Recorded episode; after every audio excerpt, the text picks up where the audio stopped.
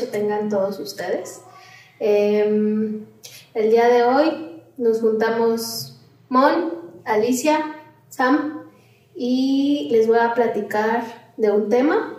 El título de mi texto es De Millennials y Gente Ofendida, la generación de cristal. Ahí va. En mis tiempos, la mujer sabía su rol, se quedaba a cuidar los hijos y la casa. En mis tiempos les llamábamos jotos. En mis tiempos las mujeres no se sentían acosadas por un piropo. En mis tiempos no había terapia. En mis tiempos a punta de barazos entendíamos. En mis tiempos salíamos a cazar viejas, no Pokémones. En mis tiempos no se ofendían por todo. Pues qué aburridos. Pero ¿qué creen? Ya no estamos en sus tiempos. Sorry. Vivimos en una realidad completamente diferente a esa en la que ustedes crecieron. Que si una chica desaparece y aparece a los tres días porque se fue de fiesta, hay pedo. Entonces, ¿qué hubieran preferido? Que en lugar de divertirse, apareciera muerta. Que si los gays exigen igualdad de derechos, hay pedo. Que si modelos trans, hay pedo. Que si tomamos tecate light, hay pedo que si el reggaetón, también hay pedo. Que si las mujeres no se depilan, hay pedo. de todo lo andan haciendo de pedo. ¿De verdad somos los millennials quienes nos sentimos aludidos por todo? Ojo, no hablo desde el resentimiento, pero a mí me parece que simplemente les irrita que nos ofendan los abusos. Y no, no nos ofende que hagan chistes ni que comenten su opinión. La cosa es que los chistes homofóbicos pues ya se quedaron atrás, ya pasaron de moda. Es como, ¿eres heterosexual? ¡Qué vintage! el meme de, de, ¿los malos somos nosotros? ¿Ya resulta que somos los malos? Ajá, por ser hetero, ¿no? Y bueno, las opiniones son válidas en la medida en que son opiniones y no ofensas, ni discursitos aleccionadores que nadie pide. Nos, mm, nos quejamos de todo, por ende somos frágiles y cual mazapán nos rompemos a la primera. Pero ¿por qué está mal quejarnos de las condiciones laborales?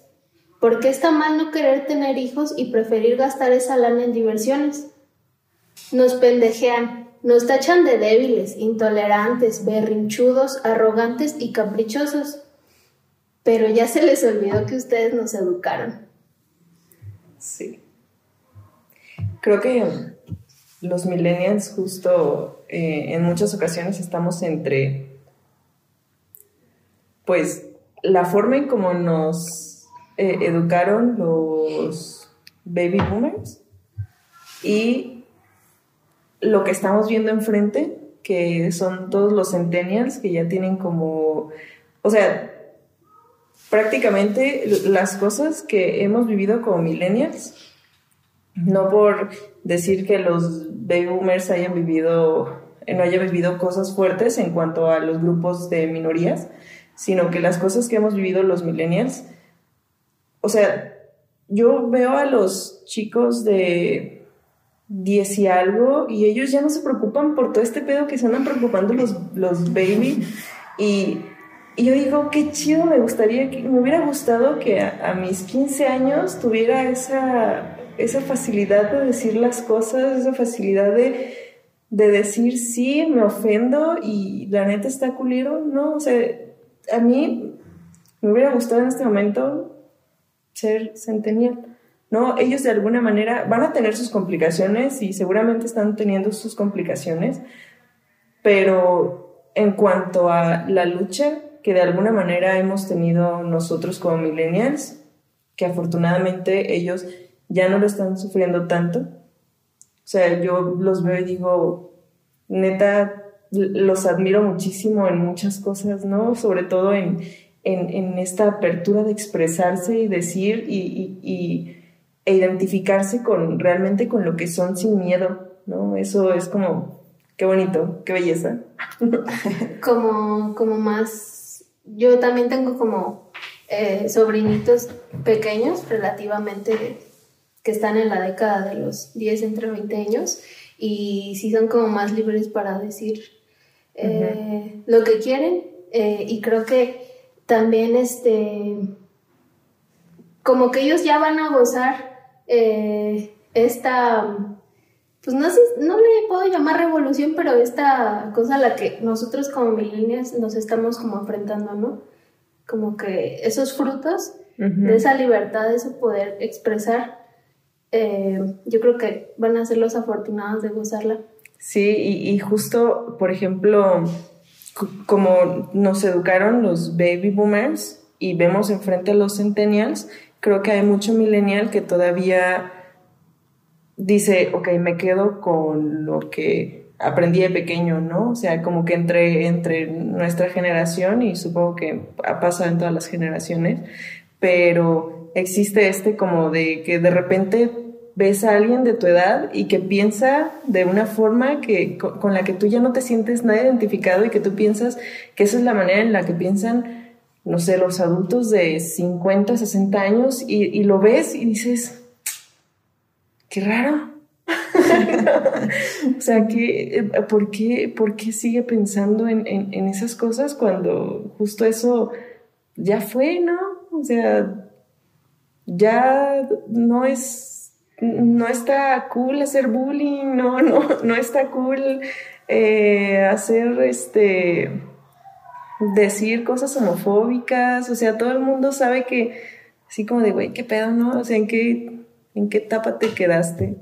Pero también nos hemos dado cuenta que muchos de estos ataques o esta generación ofendida también son millennials. Sí. O sea, son millennials que, le tiran caca a los millennials y que si les dices, güey, eres millennial, es como, no, no. O sea, güey, ah, cuando resulta el pedo porque volvieron a transmitir Animaniacs una caricatura ya de los noventas, y la vuelven a transmitir y, y eran, o sea, un, uno de estos millennials como enmohecidos, raros, es el que escribe en Twitter. Ya me imagino cuando los millennials vean la caricatura se van a ofender por esto y por esto y por esto. Eres millennial, tuviste la caricatura. Y entonces un medio, pero enumeró por qué cosas se tenían que ofender la generación millennial de cristal. Y entonces un medio de digital publica, hay millennials ofendidos por Animaniacs. Y entonces se deja venir toda la horda de, de los enojones, ¿no? De los que nos odian. Ajá y dicen, no, ya todo les ofende. No, qué poca madre. Pero nunca fuimos nosotros. Güey, nunca fuimos. Y, pasó con, otra cosa, pero no me acuerdo con qué programa. ¿La portada del disco de Molotov? Con la portada del disco de Molotov fue la misma historia. Nadie se quejó, güey. Alguien hizo un comentario en Twitter de Imagínate que los millennials descubrieran el disco de Molotov donde jugarán las niñas del año 1992. Ajá, y empezó, no, no mames, con Molotov no se metan, hijas. Nadie se los tocó, güey. Entonces, sí, yo no creo que sea ahorita tanto... Hay un ataque, sí, de la generación anterior, que es como una mezcla entre baby boomer y generación X que son los perdidos de la vida. Los que, sí, o sea, nuestros padres, una generación perdida. ¿Quién sabe qué pasó por ellos? ¿no? es una mezcla, porque traen arraigado toda la idea de, sus padres, de medio conservadores, pero también como un descontento frente a la situación que les tocó vivir en el mundo X, sin pena ni gloria. Y entonces em, es una mezcla entre ellos, pero sobre todo el ataque más mordaz yo siento que viene de mismos millennials que nacieron más pegados a los 80s. 85, 84 y, y que se rehusan. Y les ha sido más cómodo quedarse con todas esas ideas que, que, tener como este cambio, porque también son procesos, ¿no? Claro. Para cada quien, como lo, como lo vivió, como lo esté viviendo Entonces yo creo que muchos de ellos también quizá fue conformismo, decir, no, ya está así, ya me quedo así, Sin cuestión. sin cuestionar Sí. nada, esto ya está, estoy más cómodo, punto. Sí, porque yo no he visto muchos, eh, muchas personas de 40, 50 años decir, no mames, o sea, antes eran piropos, ahora es acoso. Yo veo gente de 35, de 38, de 33 años haciendo eso. Entonces, creo que es como un, un submillennial, subnormal. Submillennial. Incapaz, ¿no? De, de enfrentarse al cambio. Yes. Sí. Y sigo, ¿va? En- sigue el hilo, ahí justo el texto. Quizás su molestia es que tenemos la pésima costumbre de cuestionar la sabia opinión de nuestros mayores. No como en sus tiempos, donde era imperdonable poner en tela de juicio cualquier cosa que dijera el abuelo, el tío o el padre, sin importar que fuese una estupidez. Mm, somos débiles por, por evidenciar los atropellos que en sus tiempos dejaban pasar como si nada. Ustedes en su mayoría crecieron agachando la cabeza. ¿Quiénes son los débiles? ¿Y cómo no nos vamos a quejar si no tenemos garantía de nada? Ni siquiera vamos a gozar de una pensión cuando queramos retirarnos. Entonces, Cuando queramos retirarnos al más allá. Retirarnos de Mi afore. mi trabajo. Voy a sacar mi afore, ¿no? Cuando queramos, que, que- cuando queramos retirarnos, yo creo que la eutanasia ya va a estar bien Sí, vista. ojalá que sí, ojalá que sí. No, sí, normalicemos la. Entonces, vuelvo a preguntar, ¿quién es la generación de débiles? La que pasa sus días buscando una chamba más con que esclavizarse porque el dinero no le alcanza, o esa afortunada que en sus tiempos podía acceder a todo, contrato, prestaciones y una jubilación desahogada. Tantita empatía. Imaginan tener un empleo bueno o medio bueno y saber que siempre está latente la posibilidad de que les despidan en cualquier momento. Esto implica para nosotros, los débiles, replantearnos constantemente nuestras prioridades, así como quiénes queremos ser, a dónde queremos llegar y cómo queremos vivir. Recuerdo que eh, en alguna ocasión eh, mi papá me, cuestionó el, por qué pensaba en algún momento irme de la empresa en la que estaba trabajando. Porque llegué a comentárselos, ¿no? O sea, fue así como de, no, pues yo creo que voy a estar aquí unos tres años, si acaso, y luego veo hacia dónde me muevo. Y me preguntó así, ¿y, y por qué no te quedas ahí? ¿No? O sea, para empezar, pues es, imposible saber si te vas a quedar ahí por, porque quieras, ¿no? Para empezar, ¿no? Entonces, yo le dije, pues es que no, e- el estar trabajando ahí no me asegura que, que vaya a seguir trabajando ahí 20 años, ¿no? O sea, y tampoco sé si quiero hacer eso 20 años. Entonces, Hereje.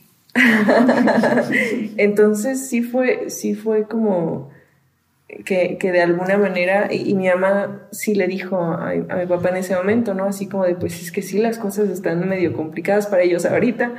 Y, y no sé, creo que hay, hay muchos, em, hay mucha iniciativa privada que justamente ha estado generando muchísimos empleos, pero al mismo tiempo es la misma iniciativa privada que no te puede dar como ellos tenían antes un sindicato, una plaza fija, o sea, para eso está gobierno, ¿no? Son súper endebles. Ajá, y, y gobierno también ya, ya tiene sus contratos eh, se definidos, heredan, ¿no? no mames. Tres. Sí, se heredan las plazas aquí en la universidad. todo O si tienes una buena lana, pues, Sí, Ajá, pero o para sea, las palanca. personas que no tienen palancas y para las personas que llegan a hacer eh, eh, trabajo en gobierno, regularmente les dan contratos, no sé, de tres meses y los hacen firmar cada tres meses. Entonces, tampoco es, o cambia la administración y ya todo el mundo se fue y ahora llegan los Ajá, nuevos sí, güey, que estaban tres. trabajando. Ajá, entonces eh, es bastante complicado, incluso en gobierno, ya tener un, un trabajo eh, fijo, este, estable, donde puedas estar 50 años hasta que te dejen jubilarte, ¿no?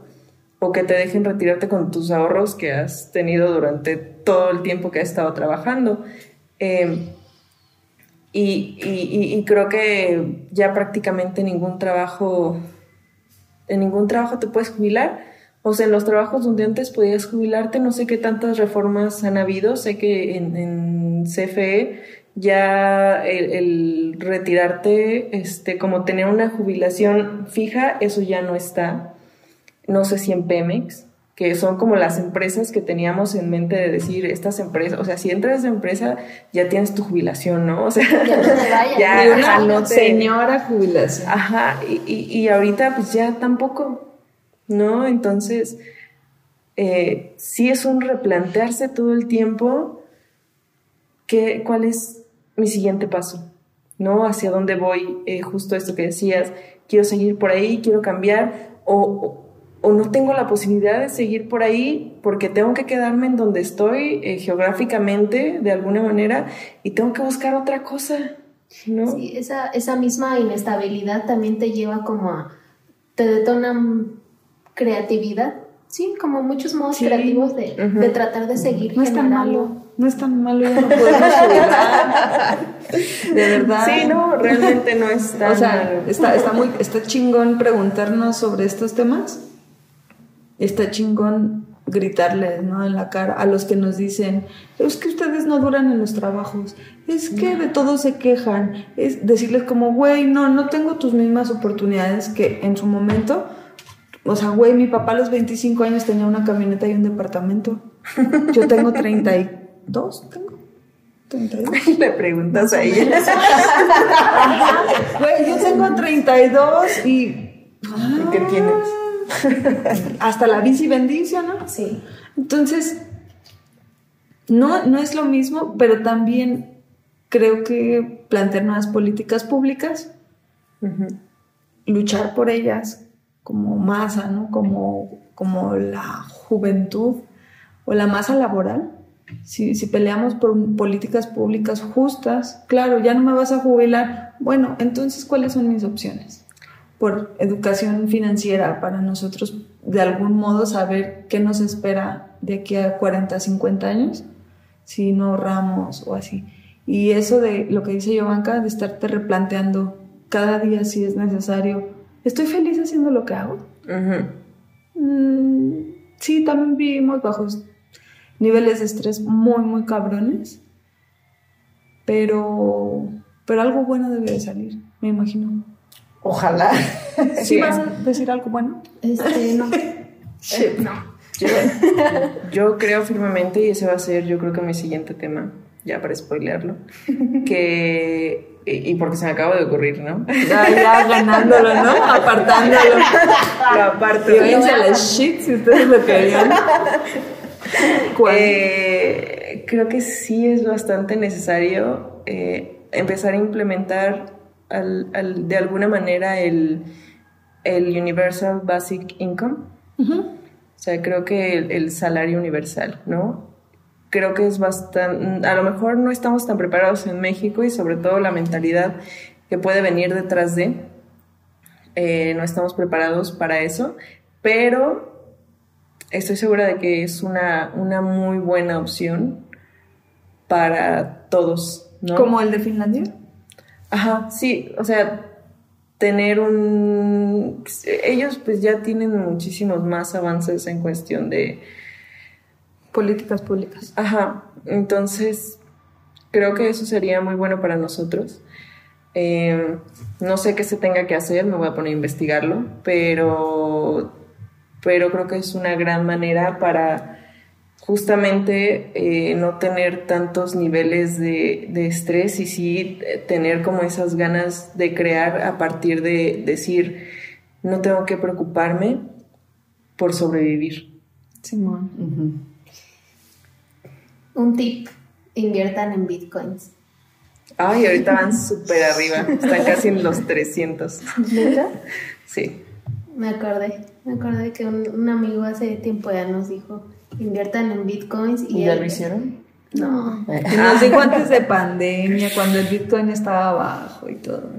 Y porque él también dice, pues no voy a tener Afore, ¿no? Entonces, Él dice que su ahí en bitcoins va a ser mejor. Entonces, ahí lo Es una buena idea. Ujú. Localícenlo si les interesa, él les puede asesorar. Arroba de X Saavedra. Él los puede asesorar. Saludos X. este, bueno, eh, sigo con, con la lectura, ¿no? Mm, las antiguas promesas de progreso a cambio de esfuerzo, como la de acceder a una vivienda propia tras muchos años de trabajo, o la simple idea de que una carrera universitaria pueda garantizar un buen futuro, ha comenzado a desintegrarse. Nos piden 20 años de experiencia, pero apenas cumplimos 25. Y si ya de por sí teníamos pocas expectativas del futuro, la pandemia llegó a aniquilarlas y enterrarlas. ¿Quién se preguntaba si seguía algo bonito? Iluso, estúpida. Qué estúpida. El siguiente año será mejor. será igual, O pero peor. con más aprendizaje. Sí, claro, ya con experiencia acumulada, ¿no? La cabeza así. Bueno, perdón. que si la depresión, que si la ansiedad, que si el miedo, que si todo esto es muy de generación de cristal. Pues claro, si no hay estabilidad en nuestras vidas, por supuesto que la ansiedad va a acecharnos, por supuesto que va a llegar la depresión en algún momento. Y para sopesarlo, ¿qué tiene de malo gastar nuestros ahorros en viajes por el mundo o en otras banalidades? Mejor disfrutarlo ahora que se puede, ¿no? Sí. Hay que tener mini, mini retiros, mini jubilaciones todo el tiempo porque pues aprovechar ahora que hay energía, que hay tiempo de repente Sí, para tener, ajá, porque pues ya cuando estemos viejitos pues ni siquiera vamos a tener dinero para viajar, ¿no? Exactamente. Bueno, quién sabe, ¿no? A lo mejor sí, pero... O el pedo de, de cómo es posible que no, prefi- no, no quieran tener hijos y tratan a sus pinches perros como, como si fueran sus hijos. Como, güey, en Es eso muy- me voy a cagar mi dinero, no hay pedo. En mis perros, no pasa nada. Pero no voy a tener un hijo. Pero les ofende. Que si no querer tener hijos es muy egoísta. ¿Ves? Mira, tú y yo. Somos gemelas. Pero cuando hablan de egoístas, ¿de quiénes hablan en realidad? Realmente es perdón. ¿Realmente es imperdonable no desear esa responsabilidad o les irrita que no seguimos sus pasos? ¿De verdad les molestan nuestras decisiones per se? ¿O es que acaso, en su molestia, proyectan alguna clase de frustración? No querían tener hijos. No, ¿Quién sabe? creo que no. No, y, Creo que se arrepiente. y menos a esa edad, ¿no? Mi mamá sí me lo ha dicho un montón de veces. Sí, sí, la entiendo, la entiendo. Es como, güey, pudiste haber hecho tanto, pero perdón. Sí, pues, pues ahí está como Sí, sí se este- arrepiente. ¿no? A esa crítica, creo. Mm, ¿Por qué está mal el rechazo a lo establecido hace más de 100 años? Pues entonces, ¿dónde quedó la reivindicación de la rebeldía de la que tanto se hablaba en sus tiempos? Cada generación ha tenido una lucha producto de su tiempo, pero pienso que demeritar la lucha de nuestra generación es absurdo, porque haber tolerado la intolerancia por décadas es lo que nos ha llevado a este punto de hartazgo. Y bueno, cierro con una reflexión de José Sarsi que leí hace un par de meses. ¿Quién es la generación de cristal? Esa donde los hombres se tiñen el pelo, las mujeres se dejan pelos en las axilas, esa que repudia el acoso, la que opta por una dieta vegana. O esa generación de cascarrabias a la que le emperra que el mundo cambie. Cascarrabias. Qué buena palabra. Sí, me gusta mucho. Me fascina. Cascarrabia. Es como decirles- Cada vez que escucho esa palabra, mm, ¿sabes en quién pensé cuando dijiste cascarrabia? En justo, de Coraje el perro cobarde. Ah, Simón. Justo es un cascarrabias. Es, ajá. Sí, justo. justo. Pues así, así es la generación de cristal. Ok. Eso nos toca vivir y, y pues ahí ir encontrando modos de, de sopesarlo, ¿no? Pero pues este texto no era como, pues no es desde el resentimiento ni la rabia, pero sí es desde un hartazgo de decir, güey, pues nos depara un futuro pues medio culero, ¿no? Dejen de, de estar echando como más mierda o de adjudicarnos cosas que pues ni hemos dicho, ¿no? ¿Quién se ofendió por Animaniacs? O, Sí. No, aparte, eh, yo sí creo que, que también somos una generación súper fuerte porque eh, justamente esto nos ha llevado a emprender un montón de cosas, ¿no? O sea, a emprender un montón de proyectos. Eh, hace unos días estábamos en, en- una conferencia donde em, justo decían, en, en- en México hay más emprendedores que empresarios, ¿no? Y sí hay muchísimos, muchísimos eh, jóvenes que de alguna u otra manera quieren hacer algo, ¿no? Quieren am, a lo mejor llegar a tener una empresa grande que, que, que, pues les pueda dar justo para, para esto, ¿no? Para poder tener alguna jubilación, para poder vivir bien, ¿no? Pero ya no lo vemos a través de las empresas. O sea, nosotros como generación decimos, no, pues mejor hago algo yo con lo que pueda ser como dueño de mi tiempo y mi dinero a estar trabajando en una empresa que me va a despedir a los tres meses, que no me va a dar eh, o que me va a obligar a renunciar, ¿no? Que, que me va a obligar a renunciar y no me va a dar liquidación, ¿no? O sea, hay empresas que pues no están tan chidas y hay muchas.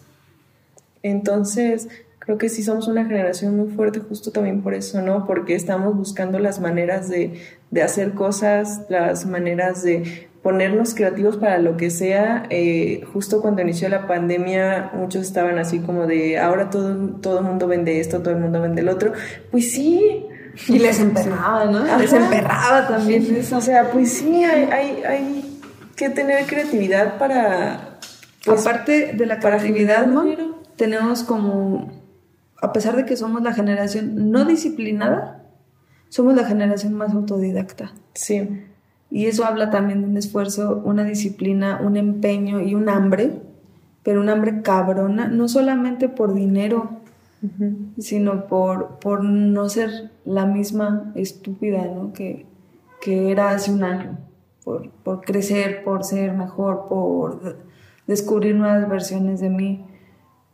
Y creo que eso lo compartimos también como generación. Sí, y que no sé si muchos, pero creo que muchos también le han dado una oportunidad a la terapia, ¿no? Sí. O sea, es como, ok, pues me pasa esto, creo que necesito un poco de ayuda. Y pues para eso están los psicólogos, los psicoterapeutas, eh, el reiki, ¿no? O cualquiera que sea la forma en la que intentamos conocernos. O sea, realmente tenemos como esta, esta cuestión como de hacer un poco de introspección. Creo, por lo menos muchas personas con las que me rodeo, si bien no van a terapia o así, sí tienen esta... mm, como esta hambre por conocerse a sí mismos. No crean en lo que crean, crea cualquier religión que practiquen o si no practican ninguna religión, creo que hay muchísimas personas como con esta necesidad de conocerse, ¿no? Justamente conocerse para ver, ah, ok, hacia dónde voy. O sea, creo que es bastante rescatable eso. ¿Ustedes vieron Hey Arnold? Sí, Sí. Hay, hay un meme bien chido que donde el papá de Helga le dice a ella, este, ¿terapia? En mis tiempos no, no se usaba la terapia. Y Helga le dice, se nota, papá, se nota. ¿Cómo Sí. trata a Miriam? Bueno, se puede traspasar a la vida real. Sí, y, y creo que también eh, nosotros les hemos enseñado muchas cosas. Por ejemplo, mis papás son generación X, mucha de mi familia yo creo que es generación X. Y, y hay muchas cosas en las cuales, o sea, si yo de repente les, les cuestiono algo, o sea, no me lo toman a mal. Ajá. No es como, ok, pues sí, a lo mejor está, no sé, me, me dan como sus, sus ejemplos de, como que no lo, ni lo rechazan completamente y tampoco tan, se ponen como tan de pechito para aceptarlo, pero sí se empiezan a, a- cuestionar, yo creo que justo por todo el movimiento que, que ha habido, ¿no? O sea, todos los movimientos, eh, las exigencias por em, justicia a lo largo de todo el mundo, o sea, y, y- y que también tienen ellos pues el acceso a, esta tecnología y que la saben manejar, o sea, sí les hace eh, también reimplantarse un poquito las cosas, ¿no? O sea, por lo menos yo, yo hablo por mi familia, ¿no? Claro. que, que es la forma en la que yo de repente lo- los veo. No digo que todos tampoco, eh, pero sí como que lo piensan. Yo creo que porque pues somos sus sobrinos eh, o, o somos sus hijos y que dicen, sí la tienen bastante difícil, ¿no? O sea, entonces como que tampoco se ponen tan, tan a la defensiva de, de cosas. Ajá. Creo que sí el, el problema más entre nosotros los millennials. Sí, güey, sí. Yo, yo hablo con mi, con mi papá, por ejemplo, de, de lo que sea. Con, con mi papá puedo hablar de lo que sea. Y, y en algún momento yo sí le dije, yo no estoy de acuerdo con ciertos comportamientos que has tenido como hombre, que yo he visto desde niña y que la neta no me gustan. Y esa vez se lo comenté estando en, de fiesta en casa de un amigo de él, de su edad. Entonces, ahí me tenías, ¿no? Pinche morrilla, cagándolos con, con el pedo de los piropos y de... Y les dije, no, o sea, es que está muy cabrón. Dije, a mí me daría mucho asco que, que tú o tú, yo fuera en la calle y que me dijeran cosas, me daría asco, yo no me sentiría halagada. Y fue que parece como, ¿qué? ¿Qué? ¿No les gusta? un shock, ajá, pero, pero me escucharon y estaban en una posición a lo mejor como de, de superioridad, de poder, eh, eran más, eran dos contra mí solita y no, escucharon, escucharon y yo a partir de ahí nunca más he vuelto a ver a mi papá, ni siquiera el, el típico, la mirada, ¿no? Que, que yo de chiquita sí veía.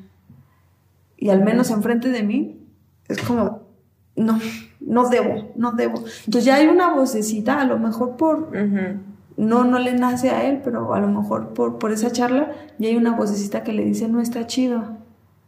Yo no lo voy a reeducar, por supuesto que no, pero no me voy a quedar callada enfrente de, de familiares o de gente más grande que yo, simplemente por este pensamiento de, ay, ellos ya tienen sus ideas y es pelear contra la pared. No, no es cierto. No vamos a reeducar ni a cambiar a nadie, eso es obvio. Pero si nos estamos quedando callados viendo que suceden cosas que están culeras, entonces también es nuestra responsabilidad, porque podríamos hablar. Y, y hablarlo, mencionarlo, discutirlo no quiere decir que te vas a pelear o que les vas a decir, estúpido, generación X, Sí, o que eres ignorante. No, exacto, claro que no, pero al menos ya del modo que a ti te nazca o del modo que se permita, según la confianza que, que tengas, tú puedes decir, oye, eso no está chido Ujú. y buscar el modo de hacerte escuchar. También tengo, puedo platicar, por ejemplo, con, con tías que son más grandes todavía que mi papá. Y aunque en muchas cosas no compartimos, siempre nos escuchamos. O sea, yo no recuerdo una sola vez que una de mis tías, en, discutiendo algún punto, me haya dicho, cállate. No lo hacen, pero a veces también nos da hueva. Nos da hueva explicarnos, nos da hueva Sí, explicarle sí. a personas más grandes que nosotros eh, cosas que no saben. Y preferimos decir, pues así son, los ignoro, me voy. O cosas ¿No? que ni siquiera nosotros sabemos bien. ¿no? Ajá, pero, ajá. Pero te gusta hacerla de pedo. ¿no? sí, Te gusta.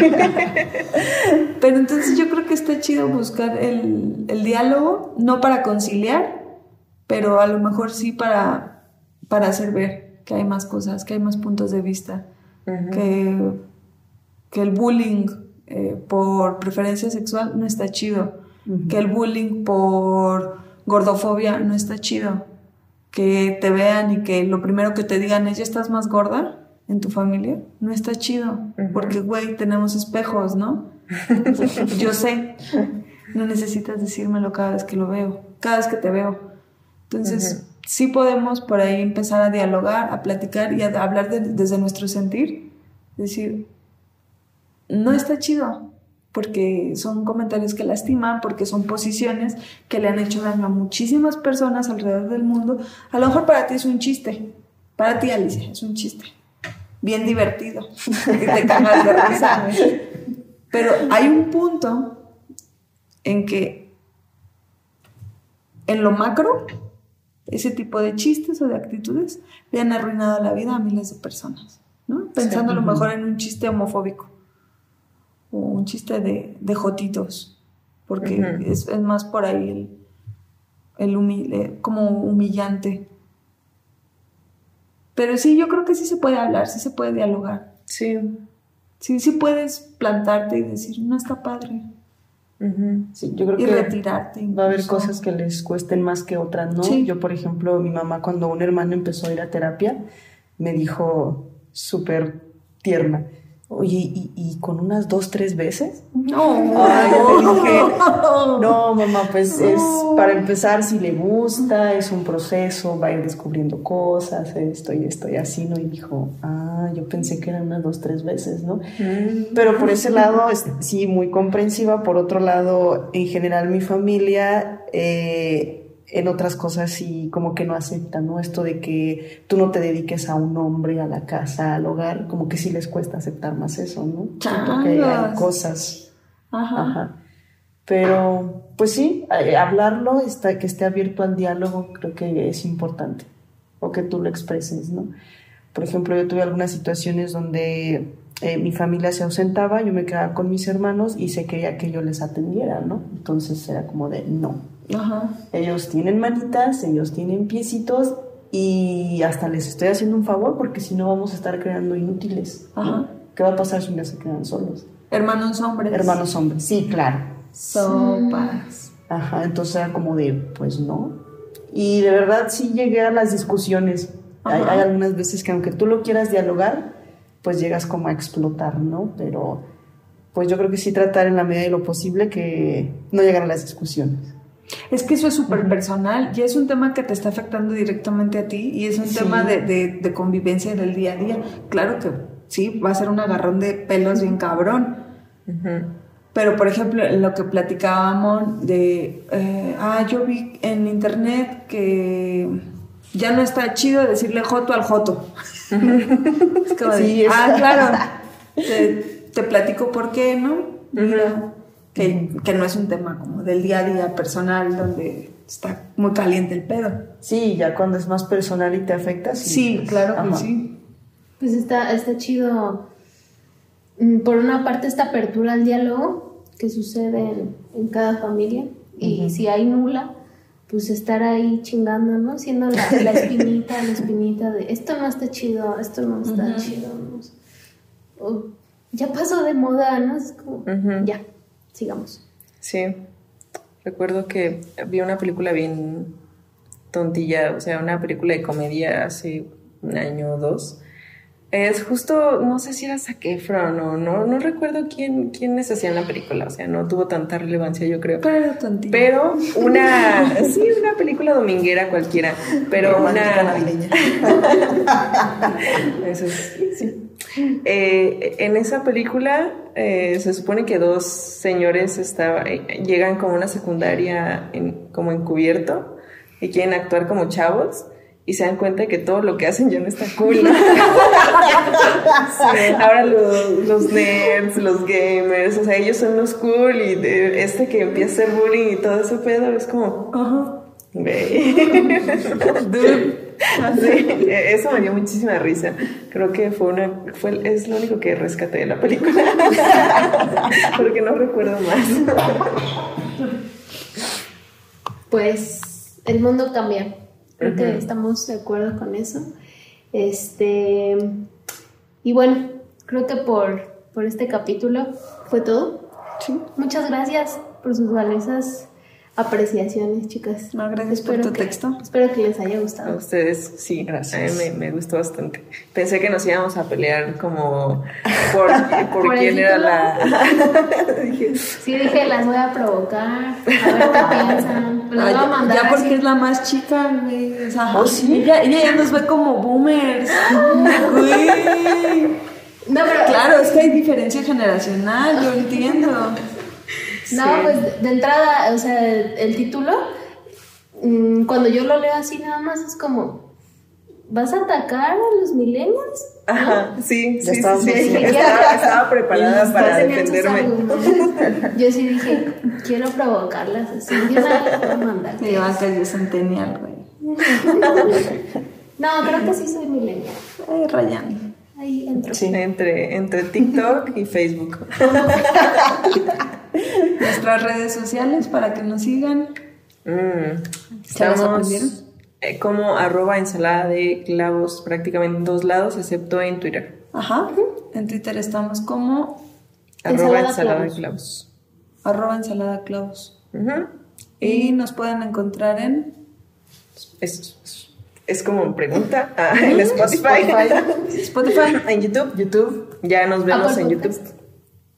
Apple Podcast. Estamos en Apple Podcast, estamos en Amazon, estamos en SoundCloud Súper. y próximamente en cassette.